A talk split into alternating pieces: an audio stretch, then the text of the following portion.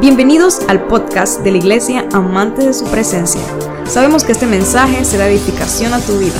Te invitamos a que te unas y lo compartas en tus redes sociales y permitas que otros también sean bendecidos. Hay alguien que nos visita hoy por primera vez. Alguien está aquí que madrugó y lo invitaron, lo trajeron acá y está aquí por primera vez. Somebody. No, ¿ah? Decía, chuzo de valiente. Se lo trajeron dormido. Estamos, aquí estamos, gloria a Dios. Muy bien, quiero invitarle que abra su Biblia conmigo en el libro de Lucas, capítulo 24. Lucas 24. Y vamos a leer lo que dice allí del versículo 1 al versículo 8. Lo que Dios dice. Y hay una palabra de Dios para tu vida en esa mañana. Es lo que Dios quiere hablarnos. Y yo sé que va a ser de bendición. Dice la palabra, el domingo, muy temprano por la mañana, así como estamos hoy, ¿sí? Muy temprano por la mañana. Las mujeres fueron a la tumba. Una bullita a las mujeres. Así como aquí hoy ve. Otra bullita a las mujeres. Una bullita a los hombres. Mujeres.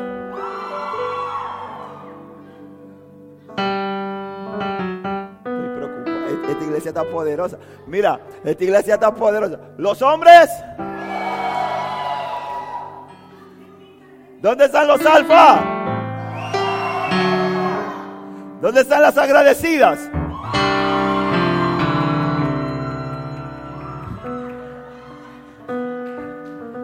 Alfas. Mire, mire, mire, mire. Mire que Gloria a Dios, gloria a Dios, aleluya. Estoy contento yo porque esto, es un fenómeno. Esto es un fenómeno, Señor, gracias. Dice, dice, el domingo muy temprano por la mañana las mujeres fueron a la tumba llevando las especies que habían preparado. Encontraron que la piedra de la entrada estaba corrida a un costado. Entonces entraron pero no encontraron el cuerpo del Señor Jesús. Mientras estaban allí perplejas, de pronto aparecieron dos hombres vestidos con vestiduras resplandecientes. Las mujeres quedaron aterradas y se inclinaron rostro en tierra. Entonces los hombres preguntaron, ¿por qué buscan entre los muertos a alguien que está vivo? Él no está aquí, ha resucitado. ¡Wow! Dice, recuerden lo que les dijo en Galilea, que el Hijo del Hombre debía ser traicionado y entregado en manos de hombres pecadores y ser crucificado y que resucitaría al tercer día. Entonces ellas recordaron lo que Jesús había dicho. Dios Padre, gracias. Dios, te ruego que esta palabra en esta mañana nos revolucione, Dios. Padre, yo sé que tú estás trayendo una revolución a esta iglesia. Tú estás trayendo una revolución a esta casa. Y que esta palabra de esta mañana nos revolucione, nos haga entender en nuestro espíritu lo que nos quieres hablar. Todos nuestros pensamientos en esta hora son sometidos a tu obediencia. Nos sometemos sometemos nuestra mente, sometemos nuestro corazón, nuestra alma, nuestro espíritu. Todo lo sometemos a tu voluntad, Dios. Y nos declaramos tierra fértil. Di conmigo, me declaro tierra fértil. Para recibir la palabra. Señor, que ya dé fruto en nuestra vida al ciento por uno, Dios. Que nada se desperdicie. Lo declaramos en el nombre de Jesús. Amén y amén. Qué tremendo. Los discípulos habían caminado tres años con el maestro. le habían escuchado decir en múltiples ocasiones que el propósito por el cual él había venido a la tierra. Lo escucharon decir que él iba a morir, que él iba a entregar su vida por el pecado de la humanidad, que él iba a ser crucificado, que pero ellos no lo comprendían, ellos no lo entendían. Pero como Cristo les anunció que iba a morir, asimismo Cristo también les aseguró que al tercer día se iba a levantar de entre los muertos. Pero ellos tampoco entendieron eso. Y no me refiero solamente a los doce apóstoles, porque ciertamente los doce apóstoles recibieron ese mensaje, pero también lo recibieron los otros discípulos que no estaban dentro de los doce apóstoles y que caminaron con Jesús. Hubo discípulos, entre ellos mujeres, que caminaron con Jesús durante su ministerio y que no eran parte de, su, de sus doce. Por ejemplo, una de ellas es María Magdalena, ¿verdad? Aquella mujer de la cual fueron expulsados siete demonios. Ella dice que seguía a Jesús después. Y cuando, cuando Cristo resucita y cuando acabamos de ver aquí que se le aparecen estos dos hombres, ¿qué hacen ellos? Ellos no les dicen a estas mujeres que estaban allí y que la Biblia nos indica quiénes son, no les dijo, no les estaba diciendo algo nuevo. ¿Qué hicieron los, estos hombres? Le recordaron. Dice lo que dice, mire lo que dice en el versículo, en el versículo 6 eh, dice, él no está aquí, ha resucitado. Recuerden lo que les dijo en Galilea. Ya el Señor Jesús le había dicho, igual que le había dicho a sus doce, pero no lo habían entendido. No habían entendido el propósito del sacrificio. Y prueba de ellos está que el domingo ninguno acudió a la tumba a esperar que Jesús resucitara. Y estas mujeres que fueron a la tumba, fueron a la tumba por las razones equivocadas. Ellas fueron a la tumba a hacer qué? A ungir el cuerpo de Jesús. Ellas fueron a la tumba a ungir el cuerpo de Jesús. Ellas no fueron a la tumba con la expectativa de que Jesús iba a resucitar. Y cuando nosotros vemos esta historia, nos cuesta entenderlo. Y decimos, ¿cómo es posible que esta gente que vio a Jesús sanar enfermos, alimentar multitudes, convertir en el agua en vino, que vio, que lo vio resucitar a varias personas, las vio resucitar. Jesús resucitó a muchos.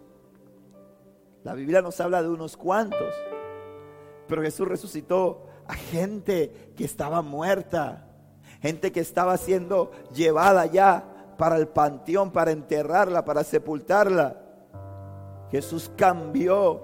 Y un día voy a hacer una prédica de cómo Dios, cómo Dios, ese milagro poderoso en el que cuando iban llevando a este jovencito, ¿verdad? a, enterrarlo y Jesús se encuentra con esa procesión fúnebre y esa procesión de muerte la transforma en vida. Jesús resucitó a la hija de Jairo. Ellos lo vieron levantar muerto, pero ahora ellos decían, esto es muy grande para él. Los discípulos decían, lo derrotaron. La muerte lo venció. La muerte lo encarceló. Y sabe algo, hermano, hay veces que nosotros decimos, y hay gente que dice que cree en Jesús, hay gente que dice que cree en Cristo, pero, pero todavía lo mantiene clavado en una cruz. Si hay una cosa que a mí me incomoda mucho, me incomoda. Yo no, yo la verdad es que los que tienen, ya vamos a cumplir cuatro años en esta iglesia, en esta casa, vamos a cumplir cuatro años el 31 de mayo. ¿Cuánto dan gloria a Dios por eso? Tenemos aniversario ahora en mayo. Y sabe que yo no uso el tiempo de la predicación para hablar de otras creencias religiosas. Cuando tengo que hablar, hablamos de en, términos generales de la obra de las tinieblas, de las falsas doctrinas. Pero hay, una, hay algo que a mí me incomoda mucho. Cada vez que yo veo la imagen, que yo veo una imagen de un Cristo, la imagen que la iglesia tradicional, la iglesia católica tiene de Jesús crucificado, esa imagen a mí me incomoda muchísimo. Para mí es muy incómoda esa imagen. ¿Sabe por qué? Porque esa imagen me muestra un Cristo derrotado esa imagen me, muestra un Cristo como que da lástima, que busca despertar en mi compasión, que busca despertar en mi tristeza.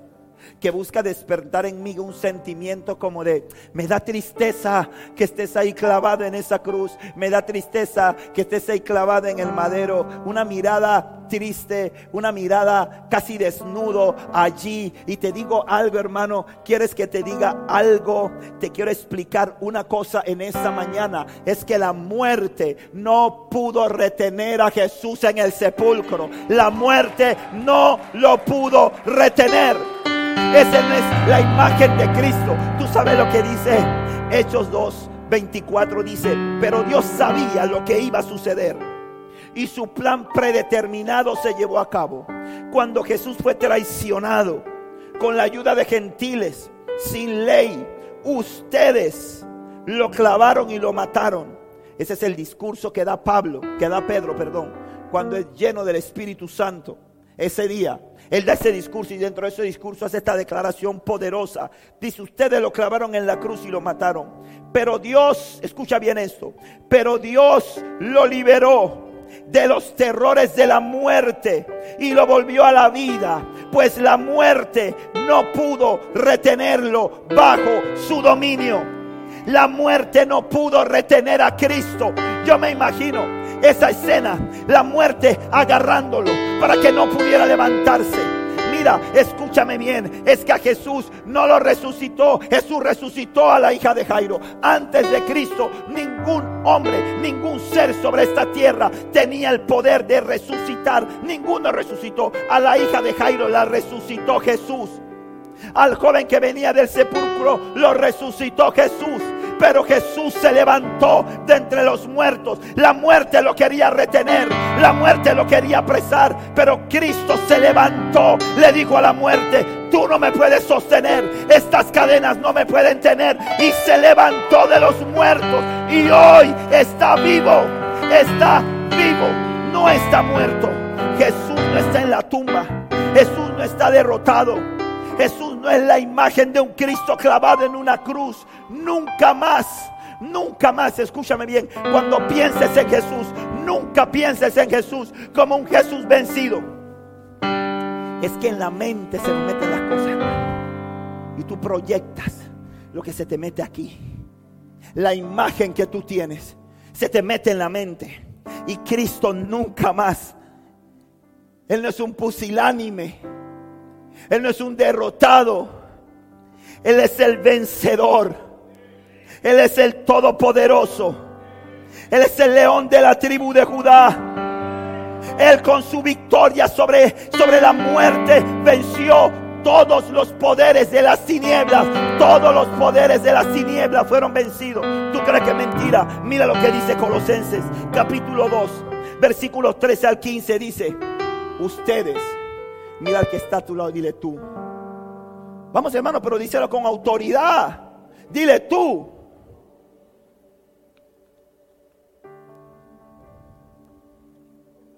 Tú. Hermano, díselo con autoridad. Dile tú. Dice, ustedes estaban muertos a causa de sus pecados. Y porque aún no les habían quitado la naturaleza pecaminosa. Oh, poderoso esto. Entonces Dios les dio vida con Cristo al perdonar todos nuestros pecados. Él anuló el acta con los cargos que había contra nosotros y la eliminó clavándola en la cruz. De esa manera desarmó a los gobernantes y a las autoridades espirituales. Los avergonzó públicamente con su victoria sobre ellos en la cruz. Aleluya. Dar un aplauso al Señor, hermano. Mira, es que yo me imagino, yo, yo, como siempre digo, cuando yo leo la Biblia, yo agarro y me pongo mis lentes 4D. Me imagino la escena. Yo me imagino la escena, yo me imagino nosotros caminando con un, con un, con un, con un expediente. Así como decía un presidente, me acuerdo, que decía, yo tengo el dossier de todo mundo. Yo tengo el dossier de todo mundo. Y la gente quedaba temblando. Y después le sacaron su dossier a él. Y yo me, y yo me imagino ese, ese, papel con todas las acusaciones. Mentiroso, fornicario, adúltero, ladrón, rencoroso, ah, miedoso, vicioso sobre nuestra cabeza. Una sentencia de muerte declarada ejecuto, escucha esto, ejecutoriada. Cuando una sentencia se ejecutoría, escucha esto que te voy a decir para los que no son abogados. Cuando una sentencia está ejecutoriada, quiere decir que no cabe en contra de ella ningún recurso en contra, no cabe nada. Tú no puedes meter casación, no puedes meter apelación, no puedes presentar ningún recurso contra eso. Eso ya está en firme, eso ya está ejecutoriado. Y había un acta, escucha bien, había un acta que estaba en firme no cabía ningún recurso humano. No había ninguna intercesión terrenal que pudiera el hombre hacer, que pudiera el hombre usar para cambiar la condición de muerte, para cambiar la condición de condenación. Todos estábamos condenados a muerte, sin excepción de ninguno, ni el más bueno, ni el más eh, noble, nadie. Todos estábamos condenados. Pero yo me imagino esa escena, ¿verdad? Caminando uno con la condena y de repente viene Cristo viene Cristo y lo clavan en la cruz del Calvario. La gente se está burlando. La gente dice, la gente dice, se está burlando. Y la gente dice, si eres el Hijo de Dios, bájate. Lo escupen. Pudo salvar a otro y no se puede salvar. ¿A quién está llamando? Lo escucho que está llamando Elías. Vamos a ver si Elías viene a rescatarlo. Hay tinieblas. La gente dice, las, están las mujeres llorando, están los discípulos aterrados, escondidos, está todo el mundo ahí. Pero ¿sabe lo que está pasando? Hay algo que está pasando en el mundo espiritual, hay algo que está pasando en el mundo de las tinieblas. Escucha bien esto, mientras que en la tierra pareciera que había derrota, parecía que había fracaso, en el mundo de las tinieblas había terror, en el mundo de las tinieblas había temblor, porque algo se estaba moviendo en las tinieblas, algo estaba ocurriendo. Sentían sentían que los expedientes que habían contra, contra Félix, que habían contra Romeri, los expedientes que habían contra Martín, veían que estaban temblando esos expedientes. Y de repente, cuando Cristo se entrega, cuando Cristo muere, cuando Él suspira, cuando Él dice, consumado es, entregué mi alma, empieza a temblar, empieza a temblar. ¿Sabe por qué? Porque se empiezan a destruir los decretos se empiezan a destruir las sentencias. ¿Cómo es posible? Se empiezan a destruir, se empiezan a acabar, se anularon, se acabaron, se acabó. No hay condena, no hay condenación para el que está en Cristo. Tú no eres salvo porque eres bueno, tú eres salvo porque estás en Cristo. Aleluya.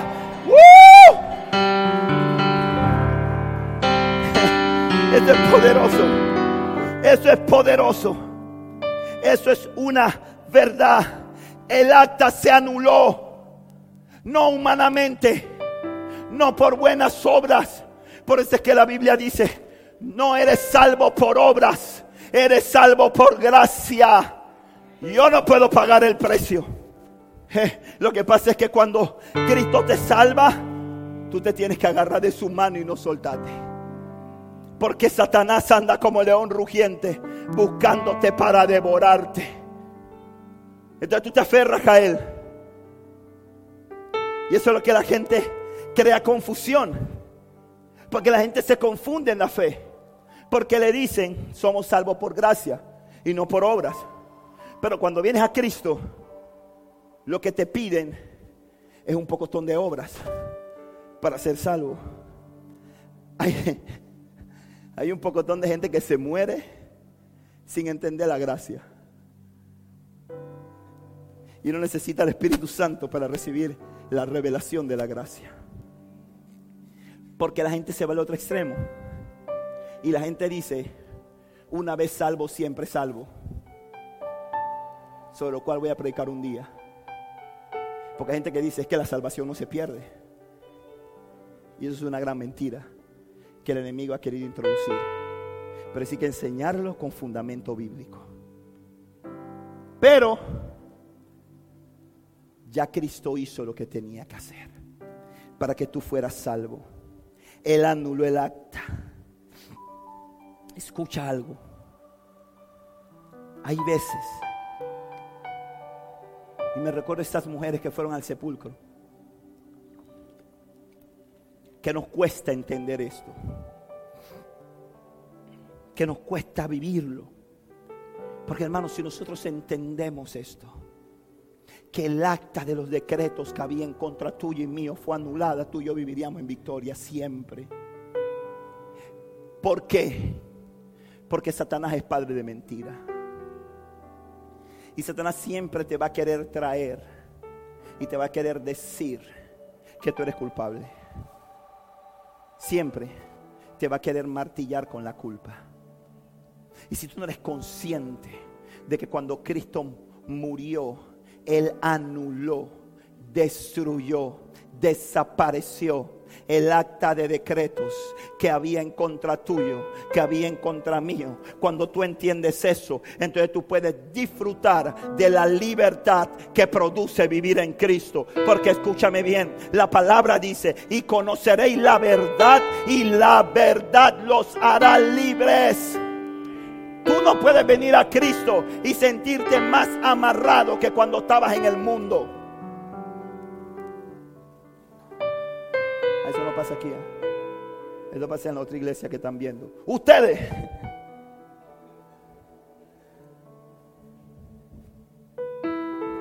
Muchas veces, cuando venimos a Cristo, nos sentimos más amarrados que cuando estábamos en el mundo. Ahí hay un problema. Ahí hay un problema. Porque la palabra de Dios es veraz. Sea Dios veraz y todo hombre mentiroso, ¿sí o no? La palabra de Dios es veraz. Él no miente. Y si Él dice que cuando tú conoces la verdad, ¿quién es la verdad?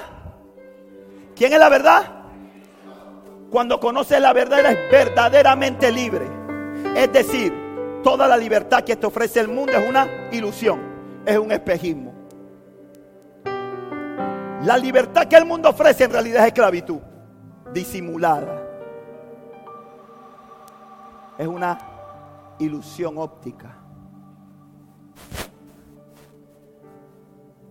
Y muchas veces cuando venimos a Cristo, nos dicen que conocerán la verdad y la verdad los hará libres.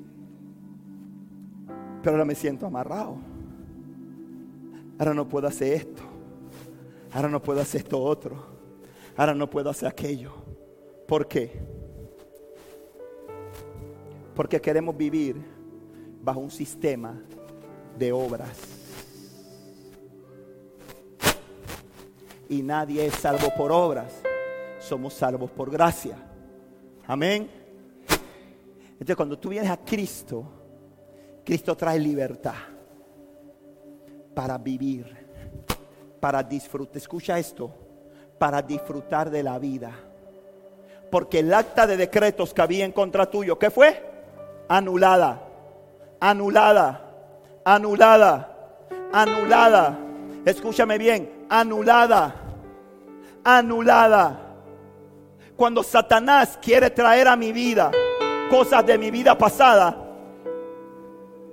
yo le recuerdo y le digo, no, compa. No, no, no, no, no, no. Es el cargo que tú me estás metiendo a mí. Que tú me estás citando para una audiencia de imputación. Que qué día es la audiencia que yo tengo que ir a la audiencia. Porque yo soy que cosa, un mentiroso. Cuando el diablo me quiere traer a mí y decirme, no, es que lo que tú eres un fornicario, así que vuelve a fornicar. Es que tú eres un depresivo, así que cae en depresión. Cuando me quiere decir, no, lo que tú estás es enfermo, lo que tú eres un enfermo. Entonces yo le digo, no, no, no, no, no inventes. No coma cuento. No inventes. ¿Sabe por qué? Porque Cristo en la cruz del Calvario ya anuló ese acta. Ya ese acta no tiene efecto sobre mi vida. Y eso me hace vivir en libertad. Eva, eso me hace caminar en libertad.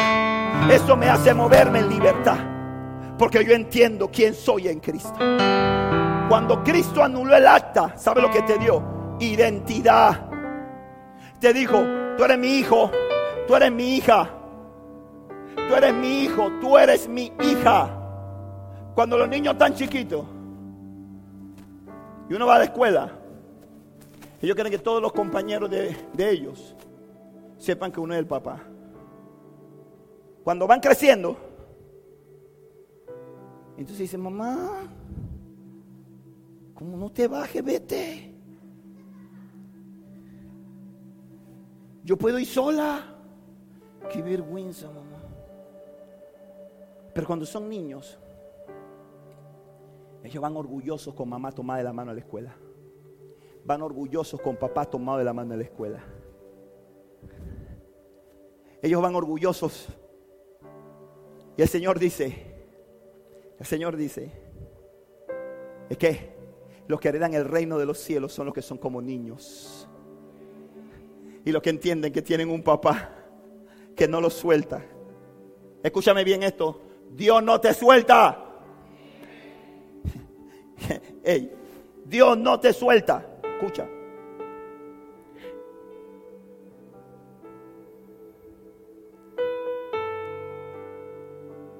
Lo que dice Juan 10, 28. Escucha. Él es, Él es tu pastor.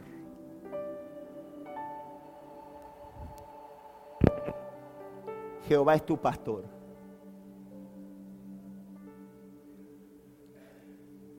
Yo le voy a decir, Jehová es tu pastor y usted va a decir, nada me faltará. Jehová es tu pastor. Dilo creyendo, hermano, métele feeling. Jehová es tu pastor. Mira lo que dice, mira lo que dice Juan 10, 28. A ustedes que son ovejas del buen pastor, dice Jesús hablando, dice, mis ovejas escuchan mi voz. Yo las conozco. Hay momentos que ni uno mismo se conoce. Pero Cristo te conoce. ¿Te ha pasado alguna vez que tú has dicho, ¿qué me pasó? Se me metió el diablo. Oye, no me conozco. O hasta positivamente dices, oye, no me conozco. En otro tiempo le hubiera metido su garnatón. Gloria a Dios por la obra que el Espíritu Santo está haciendo en mi vida. Porque ahora metió su rabadán, ¿verdad? Pero Cristo te conoce. Dice, mis ovejas escuchan mi voz, yo las conozco y ellas me siguen. Escucha esto, y ellas me siguen.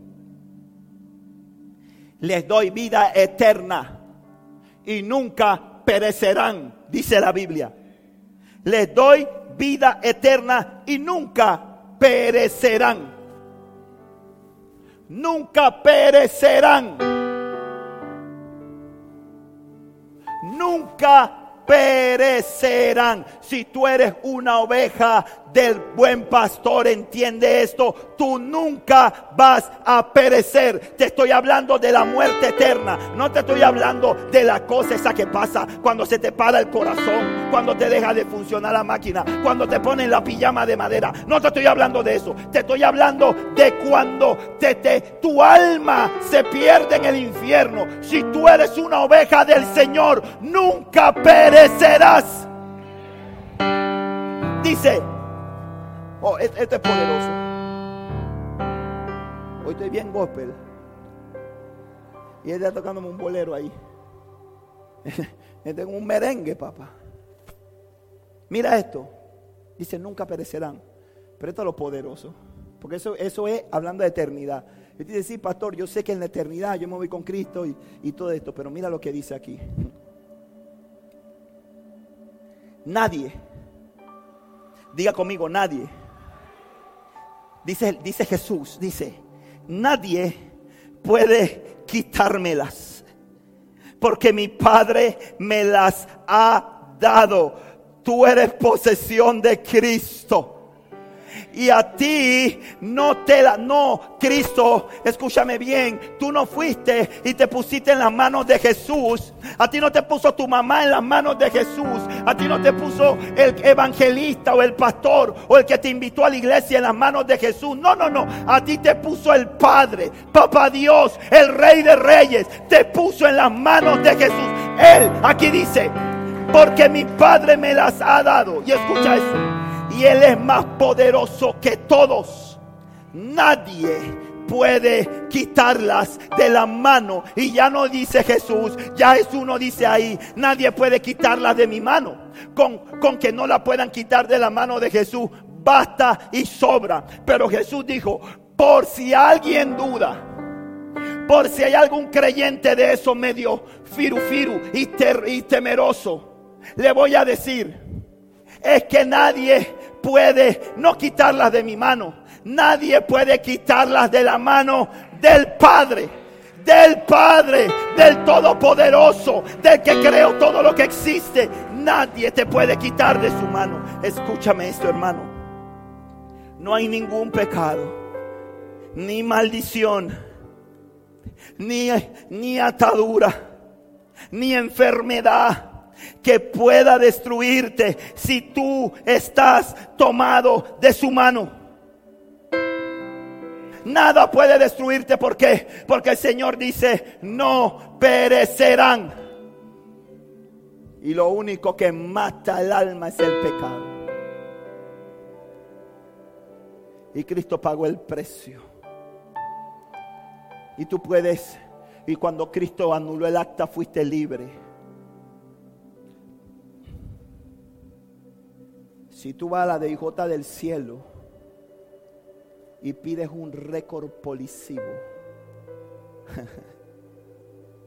si tú eres un hijo de Dios, lavado por la sangre del Cordero, que entiende el sacrificio de Cristo, que dice yo soy hijo, yo soy hija, cuando tú pides ese récord y viene la secretaria, viene Angélica, la secretaria, ¿verdad? Y te entrega el récord. Tú sabes lo que dice ese récord. Ese récord dice, no registra antecedentes de pecados ni maldiciones. No registra antecedentes de enfermedad. ¿Por qué? Porque Cristo borró, anuló, quitó eso. Cuando tú tienes un antecedente y tú pides un récord después de 10 años, escúchame bien esto, después de 10 años tú pides uno laboral y te debe salir blanco.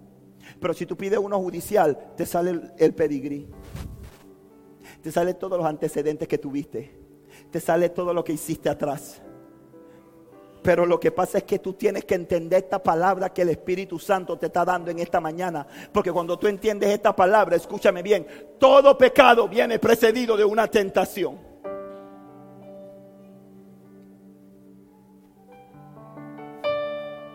¿Te está despierto todavía? Tiene hambre, ya vamos a desayunar, pero escuche esto que el Espíritu Santo le quiere enseñar. Todo pecado viene precedido de una tentación. Nadie viene caminando y dice, ay, pequé.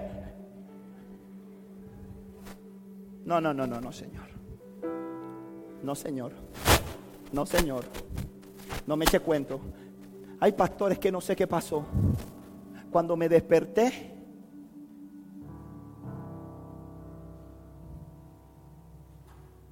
yo cago aquí. Y ese poco de botella ahí. Y esa colilla de cigarrillo ahí. Ay, ¿quién es esa mujer? No, ese cuento écheselo a otro, hermano. Si usted viene un día a consejería conmigo, con su pastor, ahórrese todo, esa, todo ese protocolo de cuento, de víctima, ahórreselo.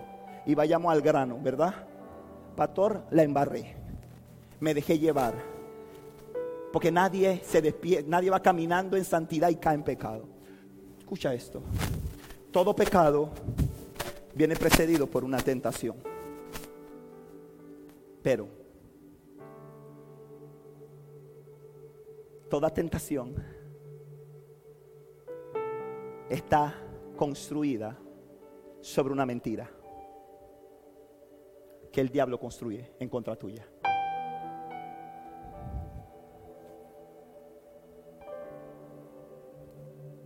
Cristo te lava, te limpia, borra el pecado. Pero viene Satanás y levanta sobre la base de algo que ya fue anulado, un decreto. Yo estaba esclavizado al vicio de la droga, por ejemplo. Yo estaba esclavizado al vicio de la droga. Y ya yo no consumo drogas. Pero antes de pecar, cuando Satanás mete ese deseo, porque tú abriste una puerta, porque tú abriste una puerta, entonces viene una mentira y te dice, pero es que tú eres un adicto, pero es que tú eres mujeriego, pero es a ti siempre te ha gustado el licor, es que tú eres violento, es que tú eres rencoroso. Y esa mentira que es un decreto falso, entonces da lugar a que tú lo creas. Te sueltas de la mano del Padre. Y Satanás entonces quiere venir a destruir tu vida.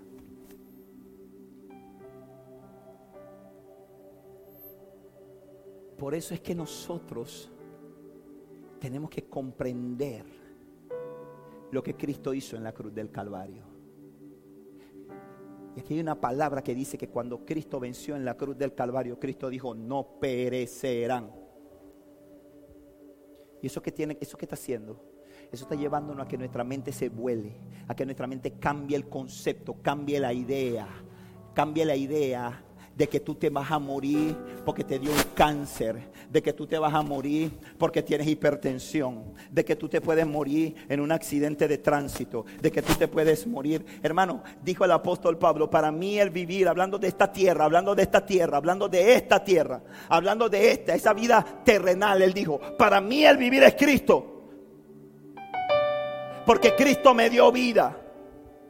Y lo que estoy viviendo es en Cristo. Y cuando uno escucha esa declaración de Pablo, que dice, para mí el vivir es Cristo, uno dice que Pablo estaba pretty.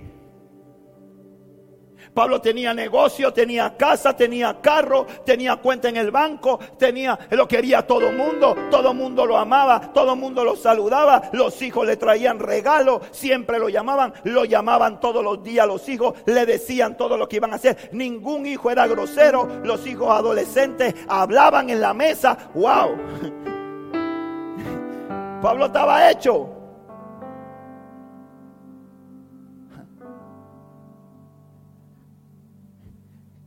Cuando tú lees la vida de Pablo, tú dices, este man conoce a Cristo y lo apedrean, lo encarcelan, lo pica una culebra, naufraga un poco de veces.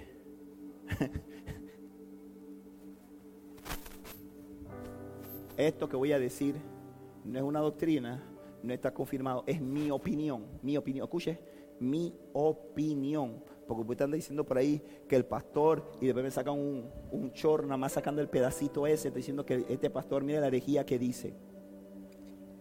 Pero esa es mi opinión. A Pablo lo matan. Porque dice la Biblia que en Listra lo apedrearon y lo dejaron como muerto. Y dice que de repente Pablo se levantó y salió caminando como si nada hubiera pasado.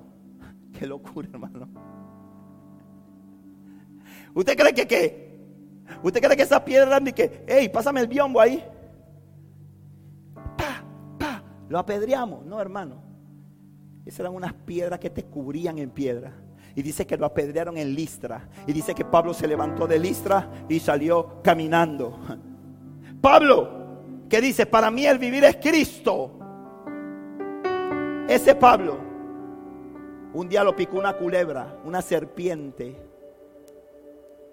Y estaba todo el mundo, empezó, hagan su apuesta. Bébora organizando eso, misericordia. Pastor, que ora por esa niña. ¿Cuánto? Mira, 50 palvas que dura media hora. Media hora, está loco, papá, yo te pongo 100. ¿Sabe por qué? Porque esa culera la maté, mata en dos minutos. Y la gente empezó a hacer apuestas. Y empezaron a esperar y tenían el reloj en la mano. Bueno, no tenían el reloj ese, tenían el reloj ese que era de, qué? de arena. Y estaba todo el mundo esperando a ver cuándo Pedro, cuando Pablo, cuando Pablo se moría, cuando la culebra lo mataba, cuando el veneno hacía efecto. ¿Y sabe qué pasó? Simple y sencillamente el veneno no hizo efecto en Pablo. No lo mató el veneno, no lo mataron los azotes, no lo mató la cárcel, no lo mataron las piedras. ¿Sabe por qué? Porque Pedro entendía algo. Pedro entendía que para él el vivir era Cristo, que su vida, escúchame bien, que su vida estaba escondida en Dios que su vida estaba escondida en Dios y que el único que tenía el control de su vida se llamaba Jesucristo de Nazaret. Y como, y como Pablo, tu vida, tu vida también está escondida en Dios. Mira lo que dijo Jesús. En Apocalipsis capítulo 1, verso 18, dijo, yo soy el que vive. Cuando, se, cuando habla con y le da la revelación de lo que está por venir a Juan, a su discípulo amado, le dice, yo soy el que vive. Estuve muerto, pero mira, ahora estoy vivo por siempre y para siempre. Escucha esto, iglesia, porque esto es una palabra para ti. Y tengo el poder, en mi poder, las llaves de la muerte y de la tumba. Es decir, que cuando tú estás en la mano de papá, tú te vas a morir el día que Dios, el día que Cristo, el día que el Padre diga hoy, antes de eso no te mueres. ¿Sabes por qué? Porque las llaves de la muerte no las tiene el diablo. Las llaves de la muerte y de la vida la tiene el rey de reyes y señor de señores. La tiene el león de la tribu de Judá. La tiene el cordero que fue inmolado y que se levantó al tercer día. Y dice, yo tengo esas llaves. No teman, Mateo 10, 28, a los que quieren matarles el cuerpo no pueden tocar el alma.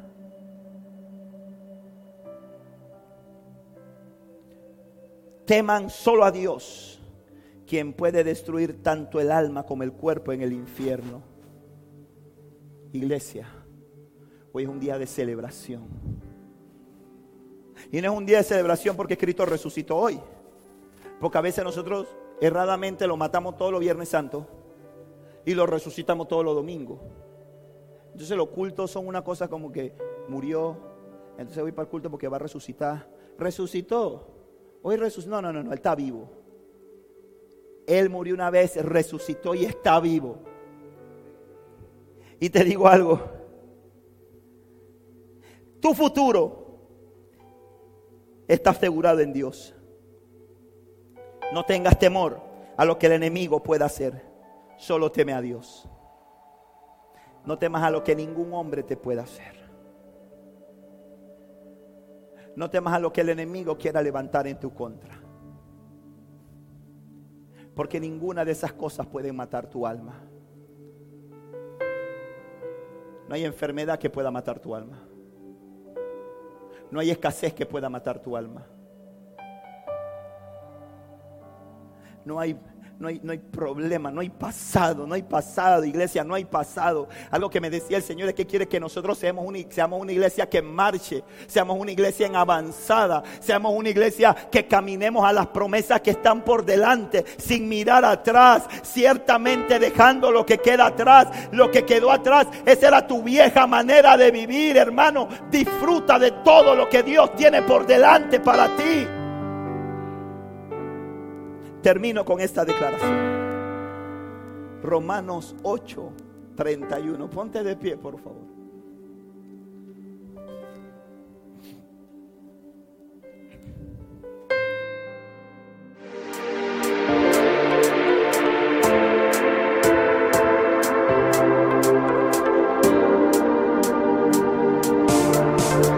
Esperamos que este mensaje haya sido de edificación a tu vida. Recuerda, suscríbete y síguenos.